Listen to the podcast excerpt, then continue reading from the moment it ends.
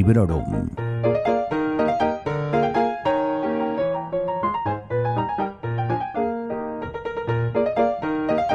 Bienvenidos y bienvenidas a Librorum Podcast, el podcast de reseñas en formato breve en el que a veces grabo otro tipo de contenido, pero siempre relacionado con la literatura y la lectura. Soy Vanessa y como siempre quiero daros las gracias por seguir ahí y también agradecer y saludar a los nuevos. Hoy estáis escuchando un episodio muy especial porque como ya habréis visto, está conmigo, aunque en la distancia, mi amiga Adriana Izquierdo, mundialmente conocida como Adri. Hola Adri, ¿qué tal? Bienvenida. mundialmente conocida como Adri. Eh, muy Adri. Pues mira, muy bien y además eh, encantada porque yo soy una oyente fan de este podcast y me hace mucha ilusión estar aquí y además para hacer lo que vamos a hacer. Sí, sí, ahora lo contaremos. A Adri la podéis escuchar, como ya sabréis, hablando de videojuegos en Gamers Ocupados, hablando de cine en esta peli, ya la he visto, y sobre todo hablando de televisión, aunque también a veces habláis de cine en OTV. Lo que pasa es que hablando de libros, me parece a mí que poco, ¿no? se te ha podido oír. Es lo que me faltaba ya. Qué bien. haces, cuando, cuando haces esa ristra de podcast, digo, madre mía, qué pesada. Y ahora encima aquí, con los libros. Pero sí, sí, la verdad es que es cierto que nunca me ha dado por ni he estado en ninguno hablando de libros que me suene. Bueno, voy a contar un poquito de qué va esto y por qué he querido invitarte a este episodio en especial. A mí siempre me da un poquillo de cosa em, saberme al margen de la comunidad virtual de lectores, en concreto, específico, del mundo booktube. Obviamente yo no tengo un canal de YouTube y tampoco es que tenga motivo de queja, porque todos y todas son súper amables conmigo y tal. Pero por ejemplo, a veces estoy viendo un vídeo y digo, ostras, ojalá me hubiesen etiquetado o nominado para ese book tag que es una tontería. Y sobre todo es una tontería si tengo en cuenta que para una vez que me nominan, voy y me olvido de, hacer el book tag. Pero bueno, soy de lo que no hay, así que nada, aquí estamos para ponerle remedio.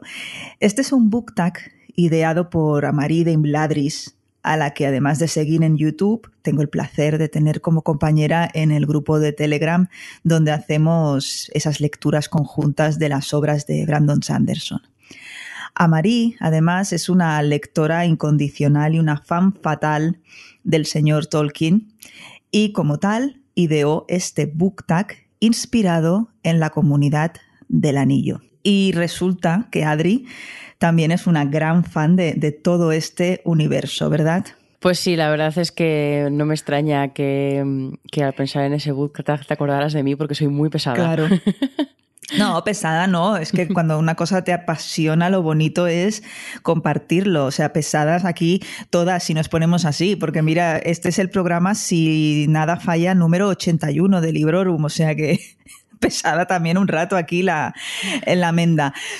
Pero bueno, eh, tú que eres más fan de los libros, de las pelis, en fin, ¿cómo, cómo entraste en todo esto? ¿Por qué elegir? Pero, pero a ver, yo entré con los libros. Eh, tampoco me voy a extender mucho porque luego precisamente en uno de los apartados eh, quiero hablar de esto, pero sí, yo cuando tenía, pues yo creo que eran 14, 15 años, un amigo me dejó por primera vez los libros em, y, bueno, me flipó a nivel. ¿Os acordáis de cuando teníamos teléfono fijo en casa? Eh, pues yo tenía, yo estaba leyendo, además súper emocionada, yo lo, lo viví en plan llorando, gritando y había veces que, ya sabéis que El Señor de los Anillos es eh, Frodo casi muere 350 veces.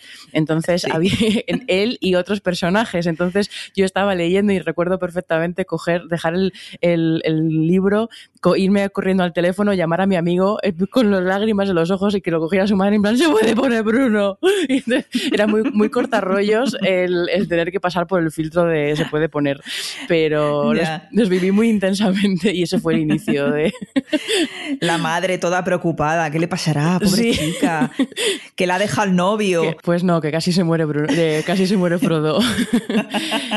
y ese fue el inicio. Lo que pasa es que luego eso, con las películas, pues eh, pues se reavivó otra vez todo y a mí es que me gustan mucho las adaptaciones y las veo casi cada, bueno, ahora ya los espacio un poco más, pero cada año, año y medio me veo la trilogía tranquilamente y la disfruto como el primer día.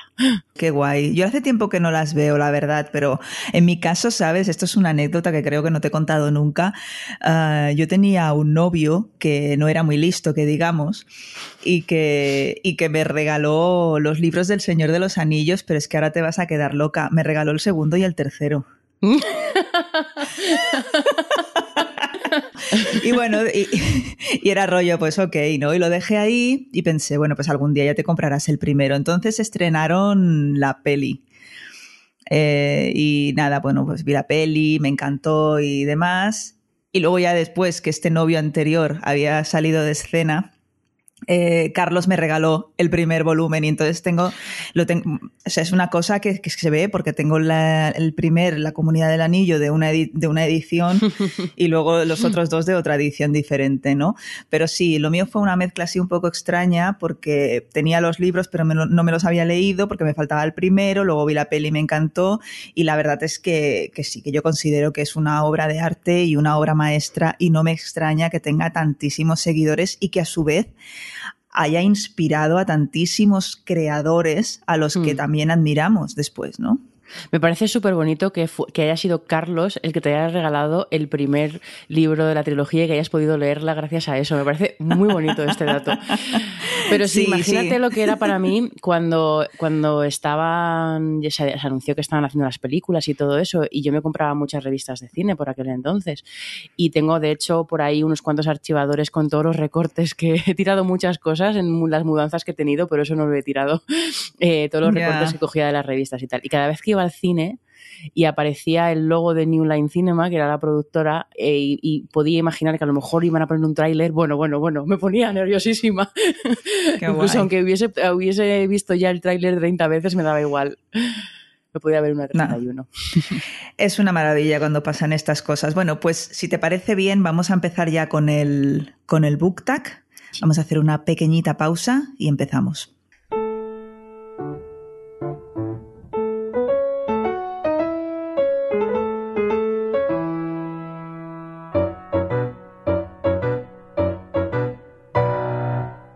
Y vamos a empezar de una manera un poco así que yo he estado mirando las premisas y aunque quede fatal, a mí me cuadra mejor si empiezo yo. Venga, dale. que está feísimo, ¿no? Rollo, tengo una invitada, pero me da igual, voy a empezar yo. Así que bueno, dicho esto, ya entenderéis por qué. Es que me interesa que la última premisa la lea ella. Es por mm. eso solamente. Venga, vamos allá.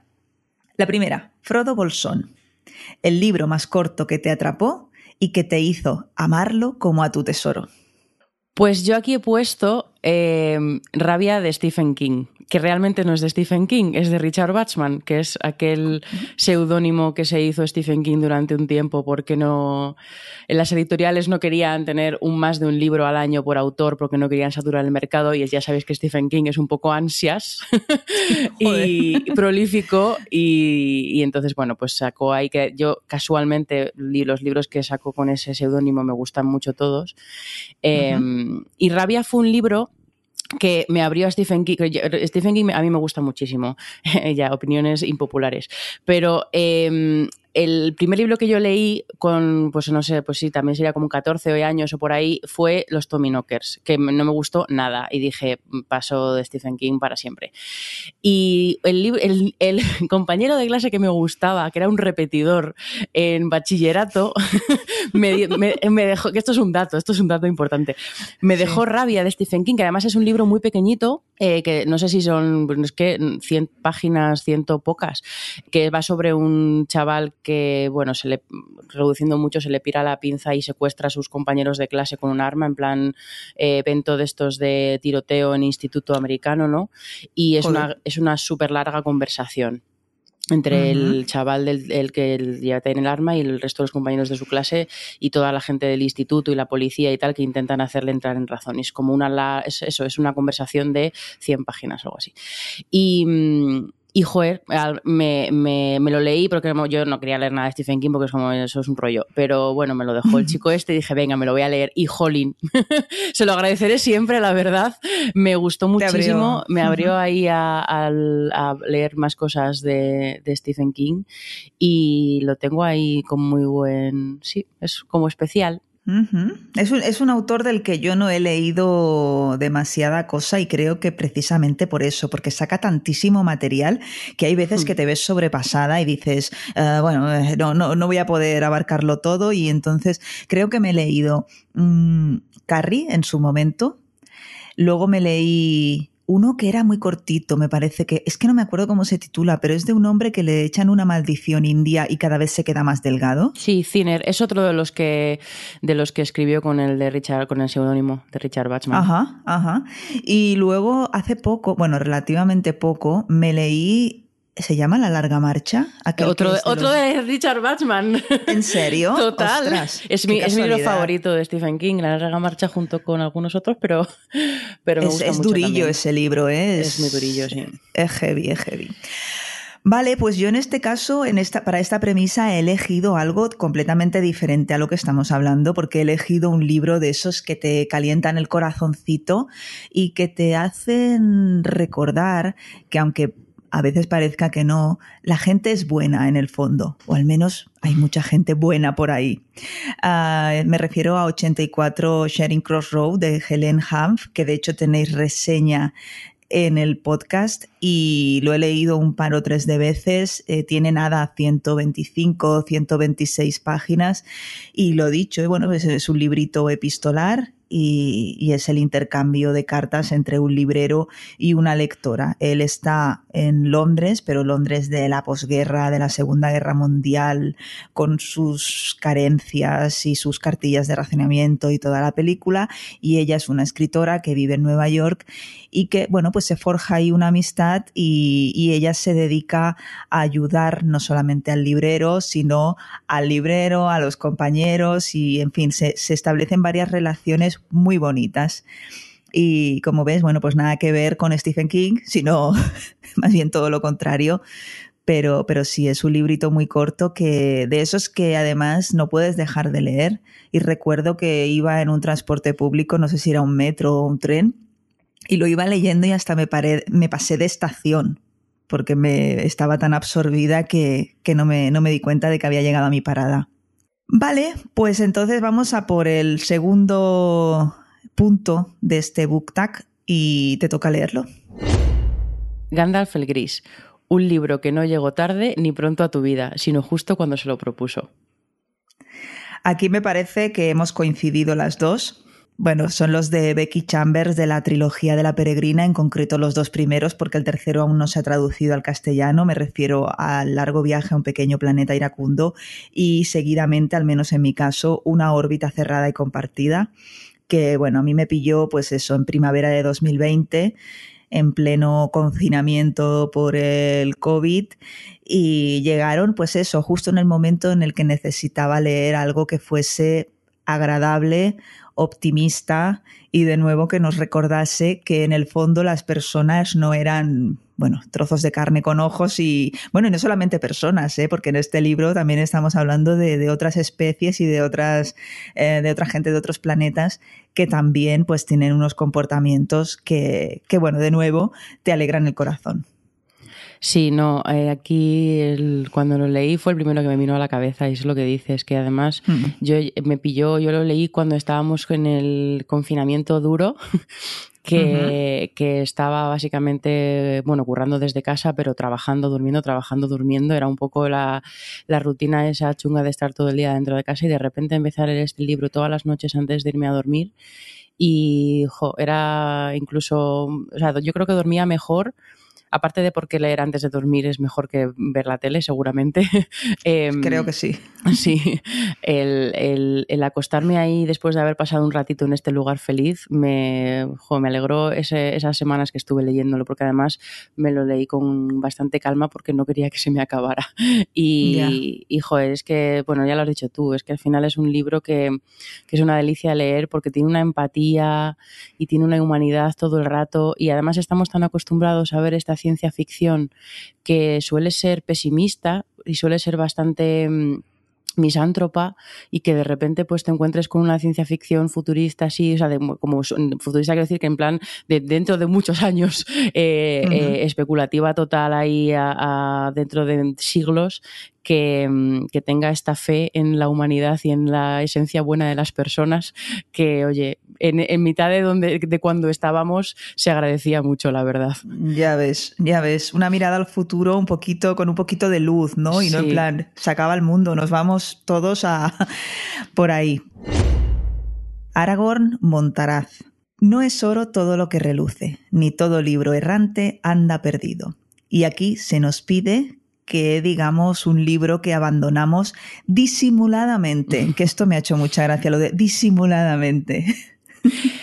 Yo la verdad he de decir que no tengo demasiado problema en abandonar libros, ni en decir que los he abandonado, em, ni nada de eso porque, pues bueno, a lo mejor si hubiese leído algún clásico, entiendo por dónde va esto, ¿no? Que si lees alguna cosa que sabes que es como mundialmente conocido, que es maravilloso y tú lo, lo odias y dices, pues mejor me callo, lo dejo aquí y ya está. Exacto. Pero, pero el, el último que sí que recuerdo un poco en este rollo fue cuando leí el primer libro de Magos de Un Mago de Terramar, que tenía como mucha gente alrededor, tanto física como virtual, que le gusta muchísimo y además como persona, bueno, que me gusta el los Anillos, que me gusta mucho la fantasía y la fantasía épica y tal, pues tenía todo para gustarme, ¿no? Y me lo leí el primero, me gustó Regulinchis y cuando me puse con el segundo porque me dijeron, no, porque ya, y además justo hacia el final me parecía que cogía un poquito de cuerpo, tal, no sé qué, dije, venga, voy a ponerme con el segundo. Y no, la abandoné, me callé, no dije nada y que no quiero levantar ampollas a nadie de la gente que me rodea, mejor no vamos a entrar aquí a abrir este melón. Pues aquí volvemos a coincidir, aunque no es el libro que yo había traído para esta premisa, pero sí que te digo que a mí me pasó lo mismo con el mago de Terramar es una cosa como un insulto, ¿no? Ah, no puedes decir eso de Úrsula K. Le no sé qué. Bueno, chico, ¿qué quieres que te diga? A mí es que no le encontré la gracia ni, ni no, no me gustó tampoco. Así que, bueno, yo no, no, no llegué a darle una oportunidad al segundo, de hecho, así que por ahí tú fuiste más benévola. Pero sí que es verdad que lo que comentabas, ¿no? Dice, es que es un libro mundialmente reconocido. El mío es El Conde de Montecristo. O sea, ahí lo dejo, que además es un tocho descomunal. Y, bueno, este. Hay otros que sí, ¿no? Que por ejemplo, ahora en verano me, me, estuve leyendo Tokyo Blues de Murakami, que es que me parece directamente un insulto. Me parece una cosa horrorosa de libro. Y ahí sí que no me pude contener de decir, pero qué narices os pasa, ¿no? Esto es una cosa infecta, ¿no? Pero en cambio, el Conde de Montecristo como que te da respeto de decir, pues a mí no me ha gustado, ¿no? Siendo una obra tan reconocida y tan aclamada y tan mm. famosa y demás, ¿no? Pero bueno, ese sí que cuando yo lo intenté, que no llegué a terminar es obvio, pero quiero decir que no llegué a la mitad siquiera. Y sí que cuando la abandoné fue un poco, la, la, la, aquí no ha pasado nada. Por eso muchas veces lo que hago, bueno, es decir, yo te doy de oportunidad hasta la página 50 si tengo dudas, a lo mejor te doy hasta la página 100. Pero hasta que no estoy por la página 50 o un poquito más avanzada, no le digo a nadie que me estoy leyendo ese libro en cuestión. Para que no, primero para que no me condicionen y segundo porque si es un libro de estos que no te gusta y abandonas, que luego no te vengan y te digan, hola, pero si esto es como, bueno, una cosa divina, ¿no? Y pues, lo siento, pero para mí no. ¿Tú has leído El Conde de Montecristo? ¿Qué voy a leer? ese tochaco. no, la verdad es que no, me, me, llama, me llama poco, la verdad. Yo, en ese sentido, quizá con las películas o con con otra de las, otras de las aficiones que tengo, sí que soy más propensa a, a, hacer esfuerzos por acercarme a obras que sé que son clave o que son, ¿sabes? Pero en el caso de los libros me cuesta muchísimo, muchísimo porque no sé por qué, la verdad. Supongo que porque ves ese tocho y dices, madre mía, la cantidad de horas, la cantidad de libros que hay que puedo leer leyendo esto. que puedes llenar en Con lo poco que leo, sobre todo. Bueno, lees poco por, por, digamos, por hobby, pero luego en tu trabajo lees muchísimo. Claro, a ver, es que extraña tampoco que, luego, claro, que todo, tiene su explicación. sí. Legolas hoja verde. El cielo se tiñe rojo, se ha vertido sangre esta noche. Y aquí tenemos que decir un libro que nos afectó, impactó mucho. Ok, yo he ido por lo negativo. Al leer esto de se ha vertido sangre esta noche, me vino a la cabeza Out de Natsuo Kirino, que leí en 2012 y que aún recuerdo mm, de una manera muy vivida y no precisamente por motivos agradables. Este libro, la premisa es uh, una señora se carga a su marido, además de una manera pues muy sangrienta, muy violenta. No sé si lo has leído. Mm, mm, no. Y, y, entonces, bueno, pues eh, cuenta con la ayuda de sus compañeras de trabajo para deshacerse del cadáver y bueno, pues hay descuarticiamientos y todo lo... sí, y es muy desagradable para, para mis estándares, obviamente. Hay gente que a lo mejor pues no tiene tanto reparo ¿no? en leer una cosa tan sangrienta y tan escabrosa, pero a mí me, ya te digo que me marcó y tengo recuerdos muy vividos. Y, bueno, es Natsuo Kirino, que es un autor o autora, no recuerdo, eh, japonés, y creo que yo entré con mal pie en la literatura japonesa y, no he tenido demasiada buena suerte con, este tipo de libros. Y me, me, animo a decir que fue por culpa de Out. No sé. ¿Cuál es el tuyo? Pues a ver, yo realmente soy más de que me impacten momentos así más, o sea, momentos concretos más que libros en... Y, de hecho estabas hablando tú de eso y me ha venido a mí uno de, esos momentos sangrientos de, precisamente de uno de los libros de Stephen King que tengo metido en la cabeza, que además vomité cuando lo leí. O sea que... ¿Qué dices? Sí, sí, sí, está, estaba, es, es el cuarto libro de La Torre Oscura es, todo un flashback. Y hay un momento en el que a un personaje le ponen un, cuchillo en el cuello y entonces, bueno, pasan cosas y te describe, te lo te describe cómo lo raja. Y yo estaba eh, ah. estaba, había, yo antes cuando era adolescente jugaba al baloncesto y había estado eh, haciendo todo el entrenamiento de pretemporada y estaba, me acuerdo perfectamente, sentada en el polideportivo, sentada leyendo el libro, esperando a que empezara el entrenamiento real y estaba como, bueno, pues había estado corriendo y todo eso, estaba un poco como revolucionada por dentro y leí eso y me fui corriendo al baño porque, o sea, imagínate cómo está descrito, además que no, es un personaje como, es un momento como muy impactante en general en la historia, em, para el protagonista y para, obviamente, la persona del cuello, pero, pero sí, sí, y son momentos como más así los que em, los que me, se me quedan más en la cabeza, momentos concretos. Pero yo había puesto un poco, me había reservado este hueco para poner El Señor de los Anillos, porque al final es un libro que me impactó mucho en el sentido de que yo venía de, de leer, yo fue un, fui una, vamos, una niña que leyó mucho, y, pero venía de, pues eso, de lo típico de Michael Ende y Julio Verne, las cosas del barco de vapor o Enid Blyton y tal, pero de repente cuando leí El Señor de los Anillos fue como, madre mía, la fantasía. Y me abrió ese mundo, aparte del mundo Tolkien, ¿no? Que después del Señor de los Anillos, pues los cuentos perdidos, el Silmarillion, todo, me lo leí todo. Aparte de la obsesión, eh, luego me, pues yo qué sé, la Dragon, la, bueno, realmente fue esa puerta. Entonces, el Señor de los Anillos es especial en sí mismo y me impactó en sí mismo, pero además eso me abrió a un género de, de literatura que me, que me ha gustado ya para los restos. ¿Tú no empezaste por el Hobbit entonces? Empecé, no, sí, sí, empecé por el Hobbit. Ah, vale, vale, vale. Sí, pero bueno, el Hobbit es pequeñito. sí, entré por el Hobbit y me respetaste pasó los pasos, vaya. me pasó, sí, porque mi amigo fue lo que me... No, yo, yo seguí órdenes. Yo soy muy obediente. Muy bien, muy y, bien. Y me pasó lo que yo creo que le pasa a todo el mundo, ¿no? Que lee el Hobbit y dice, ay, pues es entretenido, es entretenido y es eh, graciosete, es, como, es más infantil, bueno, más familiar. Y de repente entras a los Anillos y dices, guau, ¿qué es esto? El impacto real fue de los Anillos, más que el, Hobbit, la verdad. Pues vamos a la siguiente, si quieres, que es eh, Gimli, hijo de Cloin. y la premisa dice, entre comillas, certeza de muerte, mínima esperanza de éxito.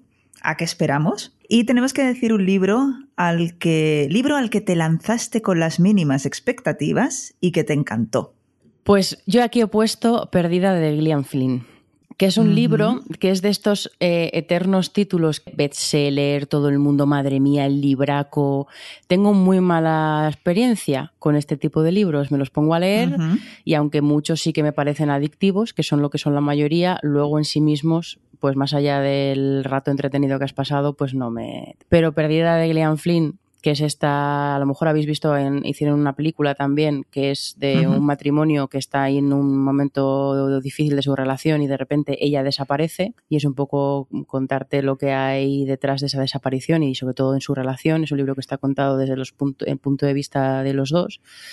Me flipó, me flipó porque, bueno, Amy, que es el personaje femenino, es un personaje fascinante que utiliza Em, todos los estereotipos sociales y culturales que van con ser mujer y no tiene ningún, mm, ningún remilgo a la hora de explotarlos y utilizarlos a su favor durante toda la película, o sea, durante toda la novela y es brutal. y, mm, y no sé, es, me sorprendió eso porque me esperaba y además como se plantea como una, como una desaparición, te esperas que va a ser el típico thriller, la parte policíaca, tal, pero lo que mola es realmente meterte en la cabeza de esas dos personas y que están bastante enfermas.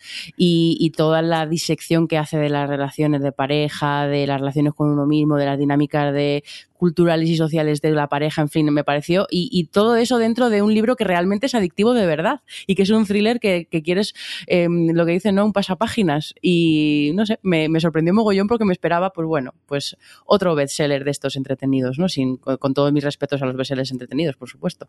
Yo vi la película, pero el libro no, no lo leí. Y recuerdo cuando estaba tan, tan de moda que lo estaba leyendo todo el mundo.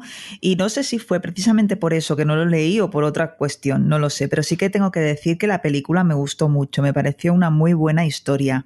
A mí esto que del libro de moda recuerdo y, a veces los confundo. Confundo Perdida con la chica del tren. Mm, no, no, no, no, no.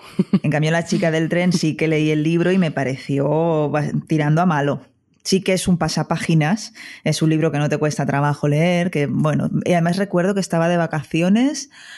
¿Dónde estaba de vacaciones yo? Creo que en York, cuando me estaba leyendo La chica del tren. Porque es chulo esto, ¿no? De, los mm. viajes y libros, a mí al menos me pasa. Y, y, entonces recuerdo, pues eso, un pasapáginas y tal, pero que luego dices, pues no, eh, todo el mundo leyendo el mismo libro y es una basura. Pero me alegro mucho de que con Perdida no fuese no fuese el caso. A mí la peli ya digo que me gustó mucho. Qué pena que ya la hayas visto porque, porque claro, ya te sabes todos los giros, pero, pero te lo recomendaría porque creo que incluso a pesar de eso merece mucho la pena. Incluso seguro que se ah, lee diferente cuando ya te sabes un poco dónde va la historia. Pero esto que estás diciendo de los bestsellers, estaba pensando que realmente hay libros que tengo en mi cabeza como que me gustaron mucho y que lo tengo entre mis libros de, ¡buah, me encantó tal! que realmente son libros que me leí en verano y que son pasapalos páginas, tipo el 8, cosas así que digo, que muchas veces he pensado, si me lo volviera a leer, ¿qué pensaría ahora de todos esos libros que, mm, en su momento me gustaron cuando a lo mejor era o, había leído menos o, bueno, tienes otras expectativas o lo que sea? Por eso me cuesta, me, me resisto un poco a repetir cosas a veces. Ya, ya. Sí, obviamente cambias tú y cambias lo que cambia lo que estás leyendo, eso, eso sin duda. Bueno, yo para, para esta premisa eh, la premisa de las, de las expectativas, eh, tengo dos. El primero es La sombra del viento. En el número 80 de Librorum tenéis la reseña. En el momento de grabar esto, bueno, acaba de salir, como aquel que dice. Y es ese libro que, como decías tú, Adri, bueno, el libro que todo el mundo lee o que todo el mundo ha leído, que está en las bibliotecas de absolutamente todo el mundo y que dices, uy, que uy, pero luego, bueno, pues me, ha encantado, me ha volado la cabeza y si escucháis esa reseña veréis que, bueno, que soy ultra fan que pienso seguir con, la, con el resto de la tetralogía y que, y que me he enamorado de, de esta historia. Es el caso más reciente, ha sido además un bombazo, pero sí que tengo que nombrar en esta categoría a la saga de Harry Potter, que yo ya leí con 30 años que yo había visto alguna película, no todas, porque consideras que es ficción para críos, que, bueno, eh, te pasa, yo en el momento en el que Harry Potter estaba recién salido y demás, a mí ya me pilló un poco mayor y no estaba por la labor. Eh, recuerdo que Noé eh, estuvo ahí, que sí, que sí, que te lo tienes que leer, que te va a encantar, que no es para nada lo que piensas y de verdad que siempre se lo agradeceré porque además es que recuerdo de una sensación que me ha producido esta saga que mm, no creo que me haya producido ninguna otra lectura que es síndrome de abstinencia. O sea, Yo recuerdo haber terminado el último libro de Harry Potter y además es que lo que hablamos, ¿no? Que recuerdos y libros van de la mano. Recuerdo que estaba trabajando, que bajé a hacer un recado para mi jefe a un banco y estar en el banco haciendo cola y pensando, qué bien, cuando, ahora cuando, a las dos, cuando termines, podrás seguir leyendo. Y de repente venirme a la cabeza, no, si ya has terminado y una sensación de vacío y de malestar que te prometo que no me ha vuelto, a, bueno, afortunadamente, porque qué mal rollo. y, eh, tener mono, mono de, Harry Potter. Muy fuerte, muy fuerte. Muy fuerte, no, pero a mí me pasó lo mismo, ¿eh? Yo, además, eh, si no recuerdo mal, las dos pelis, Harry Potter y los Anillos, llegaron a la vez. Yo tenía 18 años. Y yo no había leído nunca Harry Potter y vi la primera peli y fue como, guau, cómo mola este universo, tal, no sé qué. Y yo ya no, no, me dio por leer los libros. Tampoco tenía nadie alrededor también porque nos había pillado mayorcitos, em, que estuviera muy pesado por porque leyera los libros. Pero fue cuando leí el cuarto, cuando vi la cuarta película que, que, quedaban pues tranquilamente dos años para que estrenaran la siguiente o bueno, mucho tiempo y dije no, no puedo, no puedo, yo no puedo esperar. y entonces fue cuando empecé a leer los libros y me sorprendieron mucho, efectivamente, porque no me esperaba, lo que dices tú, te esperas ahí una cosa más, más familiar o más infantil y eso, y no, no, además a medida que avanzan los libros se vuelve todo más oscuro y, me sorprendió muchísimo, muchísimo, no me, no me lo esperaba para nada. Ok, pues la siguiente premisa te toca leerla a ti. Es la premisa de, de Boromir y tengo casi eh, la, el impulso de decirlo con el, énfasis que le pone en la película Son Ben, pero no lo haré. Ah, no, bueno, yo te, yo te animo a que si te apetece lo hagas y vamos, yo encantada. Es que me hace gracia cuando dice, bueno, dice, yo te hubiese seguido, mi hermano, mi capitán, mi rey, que dice ahí con la R. Muy, eh, que es, bueno, es una, pues mira, precisamente una serie o saga literaria que dejaron de publicar y que te rompió el corazón. Bueno, es muy evidente aquí que podríamos decir eh, Canción de Hielo y Fuego, que se ha dejado de publicar, pero no sabemos si para siempre, demás. Lo que pasa es que yo también aquí tengo una mezcla de sensaciones y mm, hoy por hoy la sensación imperante es, pues si no quieres sacar el libro, no lo saques porque me da igual. Es el enfado del fan. Y, fuera. Que te den, George. Eh, que te den. Pero, pero, sí que aquí quiero decir eh, la que de verdad me duele hoy por hoy, que es la saga de Patrick Rothfuss, de, mm. me parece que se llama El asesino de reyes, no estoy segura, que es el, el nombre del viento y el temor de un hombre sabio que falta el tercer volumen para completar esta, esta trilogía. Me sabe mal principalmente por dos, por dos motivos. El primero, porque este chico, eh, por lo que he leído, no se encuentra bien, está enfermo, tiene depresión y está incapacitado para seguir trabajando y, joder, pues es una, es una putada y duele mucho, ¿no? Que la gente lo pase así de mal y, la verdad que, que, lo siento por él y me solidarizo. Y en segundo lugar, me sabe fatal porque son unos libros con los que he disfrutado muchísimo, los he leído más de una vez eh, de hecho, el primero me lo he leído tres veces y el segundo me lo he leído dos. Y es una historia fascinante que considero que está súper bien escrita y, qué pena que este chico no, no pueda hoy por hoy seguir desarrollando eso, ¿no? Así que bueno, yo espero que se mejore y que pueda seguir trabajando primero por él y segundo por los fans entre los que me incluyo, ¿no? Que me apetece muchísimo seguir leyendo cosas escritas por, por Patrick Rothfuss. Fíjate que yo tengo aquí el primero porque me lo regalaron porque tiene toda la pinta. Vamos, que tengo muchas, mucha curiosidad y muchas ganas de leerlo, pero nunca me he puesto precisamente porque me da mucha rabia en saber que no tiene final. Ya, yo me leería de ti el primero, el segundo ya, si no quieres no, pero el primero yo creo que a ti te va a gustar muchísimo. Pero tiene, se queda final abierto, se queda universo abierto. Sí, claro, claro. Lo que pasa es que como al fin y al cabo lo que te está contando en el primer libro es eh, el crecimiento de este chiquillo hmm. hasta que es, eh, no sé, adolescente, no, ya un poco más mayorcito, sí que se intercala con, con otras cuestiones y demás. Tampoco quiero explicarte más de la cuenta, pero pues eso, al ser una historia de crecimiento de un chaval que las pasa putas pobrecito, ¿no? Pero bueno, yo creo que a ti te, gustaría, ¿eh? Yo te animo a leerlo. Bueno, me lo pensaré. Bueno.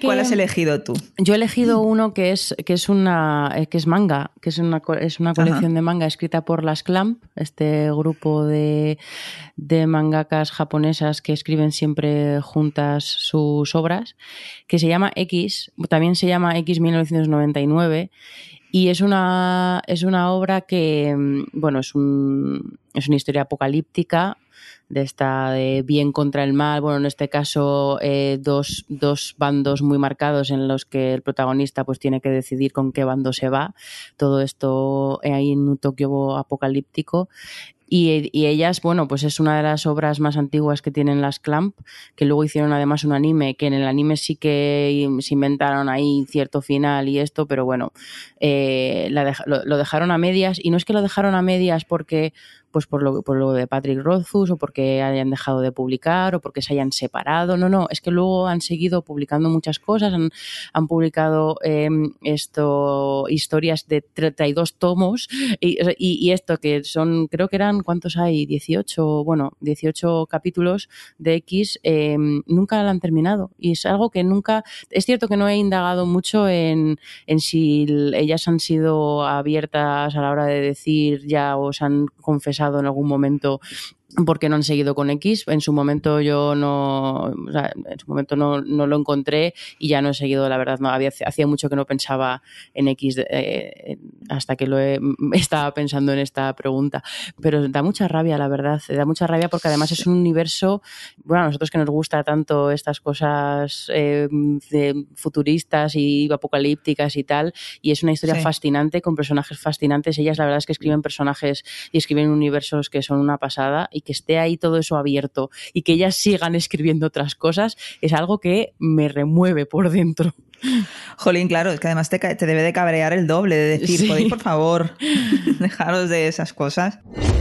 Bueno, hoy hace justo, en el momento de estar grabando esto, hoy hace justo una semana que fue San Valentín. Y me parece ideal que ahora vayamos a leer la premisa de Sam Sagaz Gamji. San Valentín. Madre mía, qué día, qué día atómico en Twitter. Bueno, tú estabas regaladísima. Mi ¿eh? día favorito. el, el día del meme nacional en España. Bueno, viste, viste el actor, ¿no? Sí, sí, sí. De tres años nos ha costado que se enterara del tema. qué bueno, qué bueno. Bueno, pues la premisa de Sam dice: eh, Yo no podré cargar con el anillo, señor Frodo, pero sí con usted. Y tenemos que decir aquí el libro más voluminoso que hayamos leído. Qué momento este de Sam, por cierto. Me he emocionado con oírte. Em, pues yo tengo puesto, creo que estaría mirando, pensando, estaría entre Tormenta de Espadas de Martin, que son como mil o por ahí, ¿no? No lo sé. Y quizá alguno de Stephen King. Probablemente o La Torre Oscura 8, que es el último, o Apocalipsis de Stephen King. Estaría, que, que estamos hablando de mil, mil cien páginas, ese yo creo que ese es el donde me muevo. donde me muevo. ¿Te puedes creer que, bueno, sí te lo puedes creer porque te lo dije, me leí La Torre Oscura, el primero, hmm. que es, ¿cómo se llama? ¿El pistolero? Sí, el pistolero. Me lo leí porque tú me lo recomendaste. Y no me gustó. Es que el primero, es que ya te dije que había que leer el segundo. Es que el primero es el prólogo. Es que son, mira, son casi, mira, tú dices, leo 50 páginas y decido si seguir. Es que tiene poco más de 50. Te mm. debes al segundo. Bueno, vale, vale. Sí, venga, va, me comprometo. Me leeré otra vez el primero y, atacaré con el segundo. Venga, me, comprometo aquí delante de todos eso estos testigos. testigos. Ay, madre mía, bueno, pues libro de la Torre Oscura. Ay, bueno, te invitaré seguro, ¿eh? Ok, en mi caso, eh, si habéis oído, si habéis escuchado algún episodio anterior de Librorum, ya lo sabréis, que es, un libro del Archivo de las Tormentas de Brandon Sanderson y en concreto Juramentada, que tiene como 1400 y algo. No sé cuántas páginas tiene el siguiente que me toca, que es eh, El ritmo de la guerra, que no he querido ni mirarlo. De hecho, estos libros los estoy leyendo en digital porque me parece súper incómodo cargar con semejantes armatostes. Y mira que las ediciones son preciosas, pero son preciosas para tener ahí en la estantería y decir qué bonito todo, pero no, no es una cosa práctica para, para cargar con ellas. También te recomiendo mucho que te animes con Brandon Sanderson, pero sé que vas mal de tiempo y sé que, bueno, meterte en esta en este camino tan, largo. Yo sufro, yo sufro porque mi mejor amigo Alex, que le conoces, es adicto a la además eso, la rueda del tiempo. Pues me estoy leyendo el libro 21, 21, y es que no puedo, no puedo, es algo que no concibo. Em, ya. Y no, no sí, sí, sí, no. A partir del libro 5 ya esto despega. Yo, del libro 5, o sea, que a lo mejor tardo seis meses yo en leerme cinco libros. además de esa envergadura que.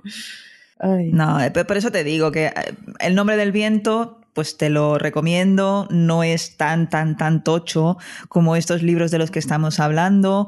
Caso que Patrick Rothfuss, que ojalá así sea, pueda completar la trilogía, solamente será una trilogía en principio, pero ya animarte a que te metas en el archivo de las tormentas, que en un principio van a ser dos pentalogías unidas que yo creo que lo dicen para no asustarlo. Yo no son 10 libros, son dos grupos de 5. Perdón, sé sumar. Madre mía, el eufemismo.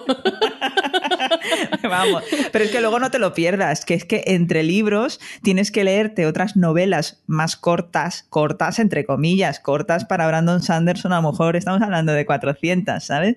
O sea, tienes que leerte otras cositas entre medias para entender el universo y tal, y el rollo, tío, que yo tengo otras cosas que hacer en la vida, no solamente estar pendiente de de ti. Pero bueno, es que la verdad que se disfruta muchísimo, pero obviamente no, no te voy a, no te voy a decir lee esto. ya que tú te has comprometido con una cosa, yo voy a hacer aquí, y esto es por tu influencia. Eh, yo he decidido, bueno, estaba pensando, pensando en hacerlo, y venga, me voy a comprometer que para el tema este del marzo asiático, me iba a animar con, la saga esta de Thixing Dew que te gusta ah. tanto. ¿Cómo es la trilogía de los tres cuerpos esta, no? Eso, sí, sí, sí, sí. El problema de los tres cuerpos. Creo que Alex la tiene, o sea que te la puede prestar. Sí. Alex es Alex de OTV. y también tiene mm, psicoanálisis en 8 milímetros, aquí también en sons.red. Pues la siguiente premisa es la de Merry y Pippin, también conocidos como Meriadoc Brandigamo y Peregrin Tuk, que dice, siempre ha estado conmigo allá donde yo fuera, desde que éramos críos. A veces le he metido en unos líos tremendos, pero siempre he estado ahí para ayudarle que es eh, aquí es elegir un libro que nos ha acompañado en varias etapas de nuestra vida o esa lectura más recurrente e inseparable. Bueno, yo estaba pensando, y es lo que decía antes, que no soy mucho de repetir libros, entonces no es que yo pensando lo que más me ha acompañado durante etapa de larga de mi vida, eh, que además mm, me, ha gustado lo que contabas de Harry Potter, porque me pasó lo mismo con esto, que fue La Torre Oscura, que yo la empecé pues eso como con 15 años o así, y había varios publicados, y el último se publicó, bueno, el último sin contar el más reciente, que no lo cuento, em, se acabó cuando tenía 22 o 23. Y claro, cuando lo acabé, además que es, un final, que obviamente no voy a decir, pero es un final que es como, eh, hola, y me acuerdo de cerrar el libro, de levantarme de la silla, y empezar a dar vueltas por la habitación eh, primero, en plan, ¿y ahora qué hago con mi vida? ¿no? Y segundo, primero procesando el final y segundo, ¿y ahora qué hago con mi vida? ¿no? Y ese es un poco así de etapa larga que me acompañara a eso. Y luego el libro que más me ha acompañado en el sentido de que lo haya ido releyendo en diferentes momentos, el que más he leído al final es Poética de Aristóteles porque tiene mucho que ver con mi trabajo y lo leo, lo leo con bastante frecuencia, retórica menos porque es bastante más tocho y me lleva más leerlo, pero, pero desde que empecé a estudiar y a dedicarme a lo que me dedico, em, pues lo he ido leyendo cada cierto tiempo, porque, bueno, pues no sé si son dos obras que, que en poética Aristóteles lo que hace es reflexionar sobre, pues sobre el, cómo se construye un drama, ¿no? En, bueno, en, su caso tragedia, y hace ahí una disección de la obra literaria en general y de la narración en general, que es una maravilla, y de ahí viene todo, de, de toda la influencia de Aristóteles en toda la, la literatura y que en aquel momento todavía no se llamaba así, pero toda la narrativa de, de todo, de la historia, y en retórica habla más en relación al discurso y, a cómo, cómo construimos discursos y manipulamos, o bueno, eh, manipular es la palabra que a él no le gusta. Eh, ay, ¿cuál es la palabra? Persuadir, cómo persuadimos a través del discurso y es súper interesante también. Y son dos libros que eso, que los, los descubrí cuando empecé en la universidad y desde entonces los he ido leyendo con así con frecuencia, incluso pasajes y cosas así. Es lo que, lo que, el que, el que me ha venido a la cabeza pensando en algo que siempre tuviese, que siempre tengo a mano. Jolín, me parece súper curioso. En mi caso, un libro que es un amigo y que siempre ha estado conmigo, al menos desde que tengo 18 años, es Forastera o la saga de Forastera de Diana Gabaldón. Antes, cuando, cuando estábamos hablando, no me acuerdo de qué, estábamos hablando de eso, ¿no? De cómo cuando vuelves a leer un libro, el libro es totalmente diferente porque tú ya no eres la misma persona. Entonces, una, sobre todo los tres primeros libros son los que para mí son los importantes de esta saga, los que más veces he leído, sobre todo el primero y cómo cambia el libro cuando lo lees con 18 años o cuando lo, lees con 38, ¿no?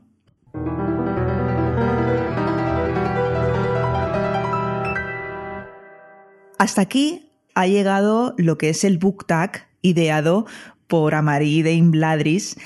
Eh, lo que pasa es que cuando le propuse a Adri que me acompañase en este, en este episodio del podcast, ella como buena fan auténtica que es del Señor de, los Anillos y de todo este universo, me dijo, oye, mm, ¿qué te parece? Se me han ocurrido algunas otras premisas para añadir y me pareció maravilloso tener una versión extendida ¿eh? del book tag de la comunidad del anillo que me parece súper adecuado y a mí me gusta llamarlo el Adris Cat.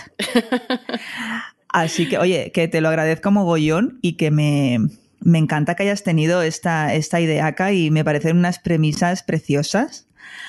Ah, y voy a empezar a leer la primera de nuevo, ya sé que esto queda feo, pero como quiero que tú leas la última, pues si las cuentas, me va mejor leer a mí la primera, que es Galadriel. Y dice así, el mundo ha cambiado, lo siento en el agua, lo siento en la tierra, lo vuelo en el aire.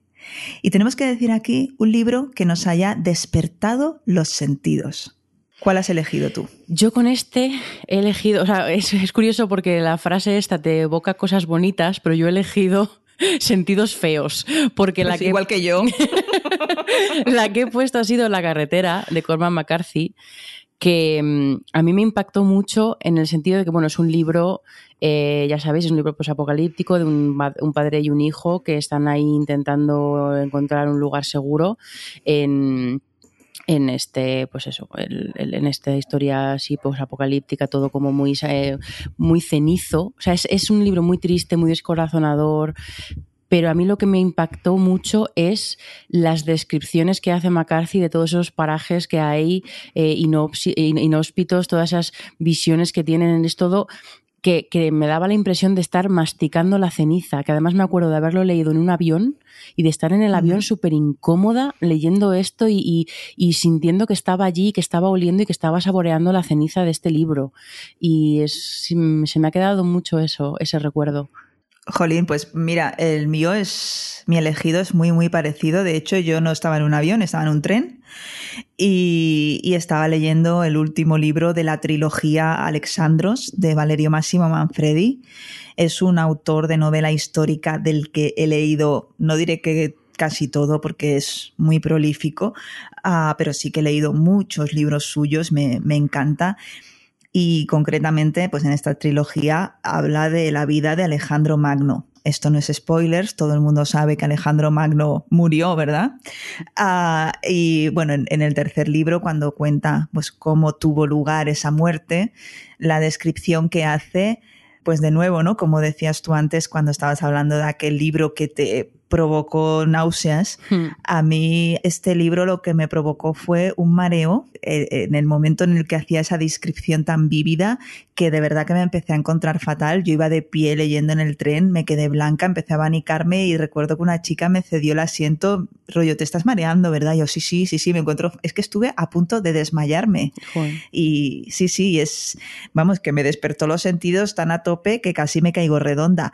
Lo que pasa es que como no estaba muy segura de si esto encajaba en la premisa, luego he metido aquí ensayo sobre la ceguera de Saramago que por motivos obvios hmm. pues tiene que estar aquí porque obviamente al faltarte uno de los cinco sentidos los otros cuatro toman un protagonismo brutal y bueno, no sé si lo has leído, pero también es impactante un poco en el sentido ese de que te, te deja mal cuerpo, al menos a mí. A mí me gustaría, sí, o sea, te deja mucho más cuerpo, por eso justo estaba, me he quedado así como bloqueada porque eh, a ver si por lo menos los oyentes son capaces de recomendarnos libros para que nos despierten los sentidos en plan positivo. En bien. porque se me estaba acordando de, de, eso y digo, madre mía, a ver si algo en bonito, por favor. ya, pues sí, es verdad, ¿no? Vale, pues te toca la siguiente. Son los Nazgûl. Son los Nazgûl, son esclavos de su voluntad, espectros ni vivos ni, ni, muertos, en todo momento sienten la presencia del anillo, son atraídos por su poder, nunca dejarán de perseguirte. Y aquí la idea era eh, decir un libro que no pudiste parar de leer. Pues muchísimos, muchísimos. Bueno, pues tengo algunos que me parece que vas a decir tú, así que no voy a decirlo. Ah, tengo otro que bueno, que pues también es una trilogía, que es la trilogía del Mago Negro de Trudy Canavan, pero voy a decir uno con el que di mucho, mucho, mucho la lata por redes sociales y por en la vida real a todo aquel que me quisiese escuchar, que fue El Marciano de Andy Weir, eh, que además, volviendo al tema de relacionar viajes o vacaciones con lecturas, recuerdo que estaba de vacaciones de Semana Santa en Nueva York, o sea que qué recuerdo más guay todo. O sea, tanto la lectura como el ambiente, como, como todo.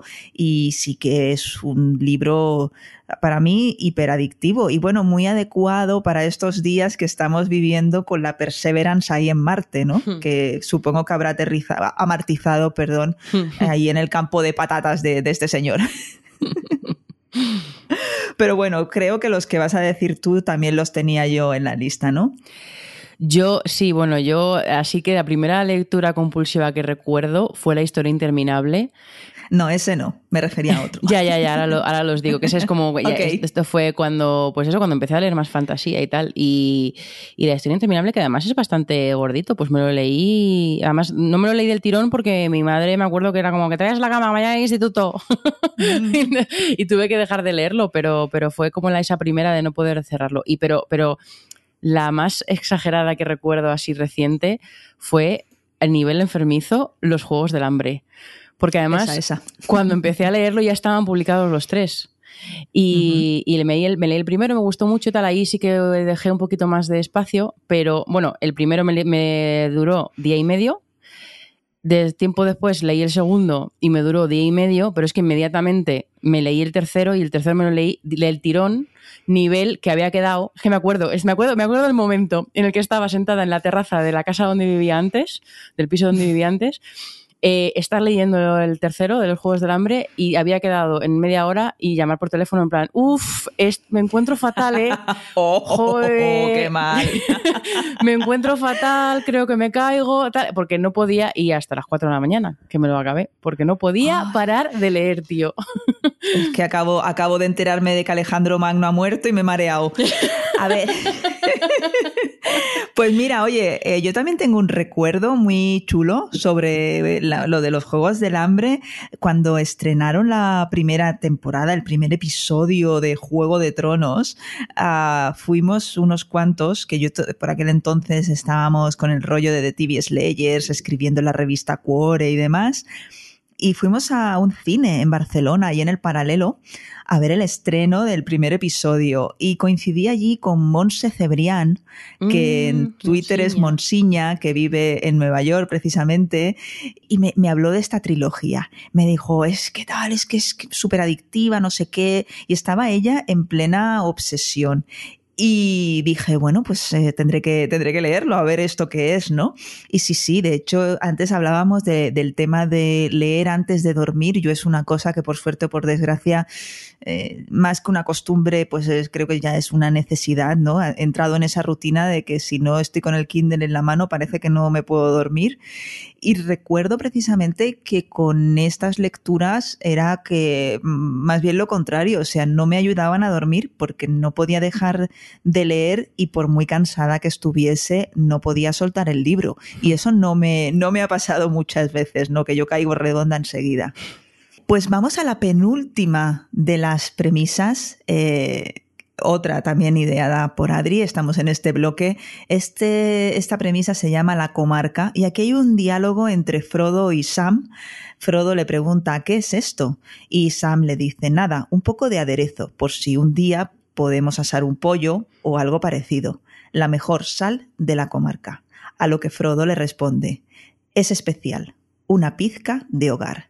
Y aquí Adri nos invita y aquí Adri nos invita a recordar un libro de un autor o autora de nuestro país. Voy a empezar muy rápido. He cogido dos, ¿vale? Y voy a, voy a decir muy rápido. Uno es la de, la de Depressionist, que es eh, Cuerpos descosidos, de Javier Quevedo Puchal, que es un libro que, por cierto, me, me recomendó y me prestó también Alex, que, bueno, pues es una historia de tres personajes que tienen o tienen una salud mental regulinchis o están en una situación vital regulinchis y lo están pasando muy mal y es un libro muy, muy visceral y muy enfermizo y muy malsano que está todo desde el punto de vista de ellos y de su sufrimiento. Y a ver es muy durillo de leer pero a mí me la verdad es que bueno pues esto es que los vives intensamente y tal y es duro pero me parece que está escrito y es y es súper interesante la pues eso la exploración de, de, la, de la psique de esta gente no y eso además es bastante cortito ese uno. Y el otro que había cogido un poquito más tal también es oscurito pero es la canción secreta del mundo de José Antonio Cotrina. ¿tú lo has leído este? no pero me suena muchísimo lo tengo súper presente. Pues yo creo que te pueden gustar mucho. Es una es, es fantasía también o sea es, es eh, un Mola mucho porque empieza mucho, que parece que va a ser fantasía joven adulto, que bueno, en cierto modo lo sigue, o sea, en general lo es, pero porque empieza pues la protagonista, es una chavala que solo recuerda los últimos, no sé si eran tres o cuatro años de su vida, porque es, huérfana y tal, y bueno, pues empieza con que tiene la llamada al mundo, al mundo extraño, ¿no? Tiene una especie de poder, aparece un chico por ahí y tal, y parece que va a ir un poco en la línea de joven adulto normal. Mm, no, no, o sea, es, me mm. parece súper imaginativa, es muy cruel y, y todo el tiempo te está dando, o sea, coge las expectativas que puedas tener por todos estos libros que hemos leído de este género y de este el, tipo de historia que te está contando, ¿no? Eh, y le da la vuelta todo el rato y te sorprende todo el tiempo hasta el mismísimo final. Me gustó muchísimo, muchísimo. Lo recomiendo. Además, este también eh, lo leí en verano y también es eh, pasapáginas, porque quieres saber qué va a ser lo siguiente con lo que te va a sorprender que no te esperabas en la historia. Lo recomiendo mucho, de verdad. Pues me lo apunto. Quiero decir, ya lo tenía presente, como te digo, ya había oído hablar de él, pero, pero bueno, viniendo de ti, eh, le, prestaré, le prestaré más atención y le daré prioridad. En mi caso he elegido dos también, dos autores catalanes. Él escribe en castellano, se trata de Chufo Llorens, y de su novela histórica ambientada en la Barcelona medieval que lleva por título Te daré la tierra. Es una historia preciosa, un libro también que se lee, vamos, que no puedes dejar de leer. La segunda parte se titula Mar de Fuego, pero a mí no me gustó tanto como, como la primera. Y en segundo lugar tenemos a Catarina Albert. Catarina Albert escribió Solitud entre 1904 y 1905 bajo el seudónimo de Víctor Catalá. Es un libro que los estudiantes de bachillerato y de BUP de Cataluña seguramente conocerán o les sonará o incluso habrán leído, porque a mí, por ejemplo, me entraba en selectividad y bueno, recuerdo que, era una de las lecturas obligatorias de cuando estábamos estudiando. Es otro de esos libros que leí recuerdo con 17 aproximadamente y que luego volví a leer a los 27, 28 años y lo disfruté infinitamente más eh, a una edad más adulta, que es yo creo que suele pasar con este tipo de lecturas obligatorias. Y es uno de los libros, mm, bueno, claves en mi vida y le tengo un cariño muy, muy especial. Dicho esto, nos vamos a por la última premisa, la número 12. Y eh, no sé quién es esta gente, Adri, cuéntame, cuéntame. no sé quién es esta gente. Pues mira, Beren y Lucien, todo el mundo tiene. Eh, el Simarillion tiene muy mala prensa. Merecida también, te digo, porque el Tolkien se le iba mucho a la pinza y cuando se pone en plan, estoy creando la Biblia de británica y se pone en plan Génesis, es un poco cansino el señor. Pero dentro de Silmarillion hay por ahí un montón de historias muy chulas que, mm, que luego además en, eh, pues como que permean en, El Señor de los Anillos y, en, salen en las películas. estos, estos son Beren y Lucien. Y Beren y Lucien son mencionados varias veces en El Señor de los Anillos y, además en una de las eh, secuencias extendidas de las películas, eh, Aragón sale cantando una canción, un, poema. Ya sabéis que eh, Tolkien escribía muchos poemas dentro de, la obra del Señor de los Anillos, em, que era, es un poema que habla, pues eso, del, de la historia épica que vivieron Beren y Lucien. Y y en fin, es que podía, podía explicaros quiénes son y qué pasó con ellos, pero creo que no es el, no es el foro para hacer esto, así que voy a leer la frase con la que empieza. Como quieras. No, no, no, mejor que ya, además que ya, ya vamos largos. Otro día hablamos de los anillos si quieres, pero... Ok. Em, eso, voy a leer el, el, el, inicio con el que arranca el, capítulo este de Lucien, que dice, entre las historias de dolor y de ruina que nos llegaron de la oscuridad de aquel entonces, hay una de las que en medio del llanto resplandece, eh, perdón, en las que en medio del llanto resplandece la alegría y la sombra de la muerte hay una luz que resiste. ¿Qué es la luz? Bueno, es la luz que, que, Galadriel le da a Frodo, eh, si os acordáis, que luego utiliza el frasquito ese, pero bueno, eso eh, tendría ah. una, una, muy larga explicación detrás, ¿vale?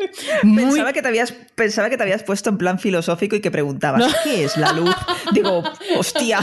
No, es, una, es la luz de un Silmaril, que es, bueno, bueno, da igual, es, es, tiene que ver. Lo importante de todo esto es que tiene que ver.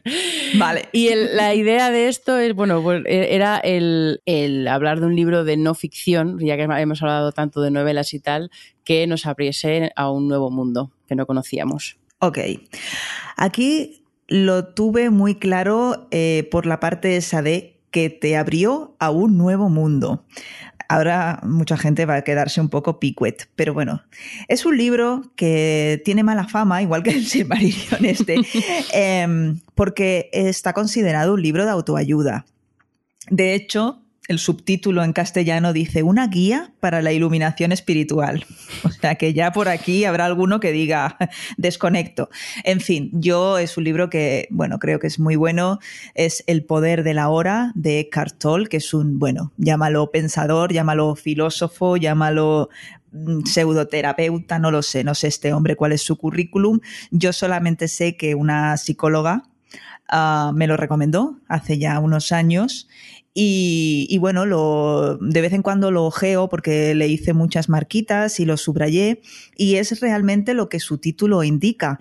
No sirve de nada estar sufriendo por hechos del futuro que puede ser que nunca lleguen a producirse y no tiene ningún sentido que tú estés sufriendo en tus carnes cosas que puede ser que nunca te pasen, ¿no? Entonces, bueno, Edgar, qué fácil es decirlo.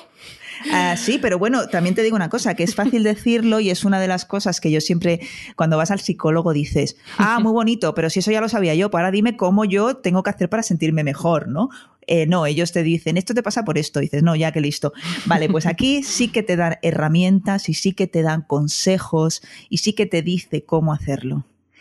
Eh, entonces, bueno, pues a mí personalmente me, ha servido también para darme cuenta de cómo estaba funcionando mi cabeza, que yo no tenía ni idea, pensaba que eso era lo, entre comillas, normal, pero luego te das cuenta de que si tú cuando te ves que te estás dejando arrastrar por esos pensamientos completamente inútiles y lo único que lo único que te traen es sufrimiento, dándote cuenta precisamente de, que estás cayendo en eso, pues te es mucho más fácil de decir, quieto, y me voy para otro lado o hago otra cosa o bueno, luego ya entran aquí en juego técnicas que cada uno tiene que buscar y encontrar la que mejor le vaya. Pero bueno, tampoco me quiero poner en modo happy flower porque esto no va conmigo en absoluto, os lo prometo, pero sí que reconozco que este libro me abrió mucho los ojos y que me ayudó junto con una ayuda profesional, que eso siempre os lo, os lo recomendaré, que si os encontráis mal vayáis a un médico, eh, pues bueno, es una ayuda extra que yo recomiendo y que, como digo, se titula El poder de la hora. que es lo único que importa. Pues mira, yo creo que en cierto modo el que yo he elegido está remotamente relacionado con lo tuyo. A ver. Porque el mío es El mono desnudo de Desmond Morris, que es un libro de divulgación científica, em, creo que de los 70, que es, es, antropología y es, bueno, básicamente en el libro el autor eh, lo que estudia o explora son aquellas eh, características animales que tenemos los seres humanos y que, y que explican muchos de los comportamientos que tenemos y muchas de las, y bueno, y muchas de las dinámicas sociales que tenemos, bueno, pues antropología, vaya. Y bueno. aparte de que me flipó y de verdad os lo recomiendo muchísimo porque es muy es divulgación científica 100% accesible, se entiende todo súper bien, es súper interesante todo el rato. Además me acuerdo de estar leyendo el, eh, leyendo el libro este en el metro y estar, oteando a la gente, en plan leía cosas y, y miraba. y y, esto me abrió a, pues bueno, a un mundo de que luego me leí algunos libros sobre etología, que es en concreto la ciencia que estudia el comportamiento animal. Eh, esto, la antropología tiene ese plus que es que al final pues lees cosas y, ves la base de por qué hacemos eh, y nos comportamos de cierto modo, ¿no? Y creo que tiene mucho que ver con lo que tú estabas diciendo. Y estoy segura de que te lees ahora el mono desnudo y, encuentras cosas que, dices, ah, vale. ahora entiendo. Ah, por, lo, menos tiene, por lo menos tiene explicación científica em, bueno, eh, centenaria, milenaria, eh, millones de añonaria de por qué soy así. sí, sí, sí, seguro. No, no, me parece súper interesante y muchas veces lo piensas, ¿no? Y después tú te crees que un perrito o un gatito tiene tantas gilipolleces en la cabeza como tenemos nosotras. No, no, seguramente que son mucho más felices. Oye, pues me parece súper interesante y de hecho me lo apunto, me apunto el mono desnudo de Desmond Morris, me apunto también el de Cotrina que ya lo tenía por ahí fichado, pero por supuesto me lo apunto y me comprometo a darle una segunda oportunidad, por lo menos a los dos primeros volúmenes de La Torre Oscura de Stephen King y vamos a ver si podemos repetir esta cita para hablar de, estas novelas que tanto te gustan. Yo encantada siempre de hablar y sobre todo si es en los anillos. No, un placer, me lo he pasado súper bien y además fíjate que, pues no sé, que este tipo de tags, este tipo de cosas que te, obligan a pensar, había, había libros en los que hacía mucho que no pensaba o libros que te pones a pensar y digo, pues sí que me impactó más de lo que quería. No sé, creo que es un ejercicio súper bonito que no, que quizá tengo más, hago, hago más espacio en mi vida para otro tipo de ocio, pero para la literatura no tanto y oye, te lo agradezco porque me ha parecido muy guay. No, muchísimas gracias a ti por venir, por, por acompañarme, por aceptar la, la, invitación. Y por supuesto, muchísimas gracias a Mari por acordarse de Librorum Podcast a la hora de, de nominarme. Y bueno, ha sido, ha sido un placer poder rememorar esos momentos mágicos como lectoras eh, junto a ti. Así que espero que, que lo repitamos pronto.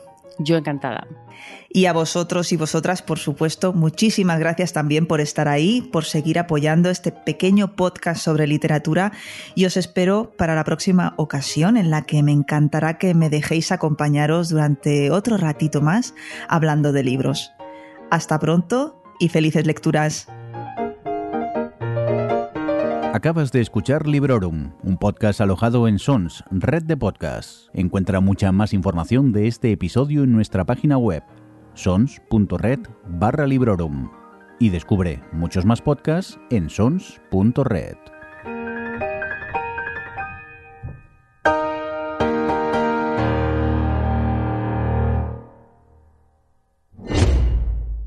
Pues por supuesto que el podcast en el que está Adriana tiene tres veces la duración de la duración normal.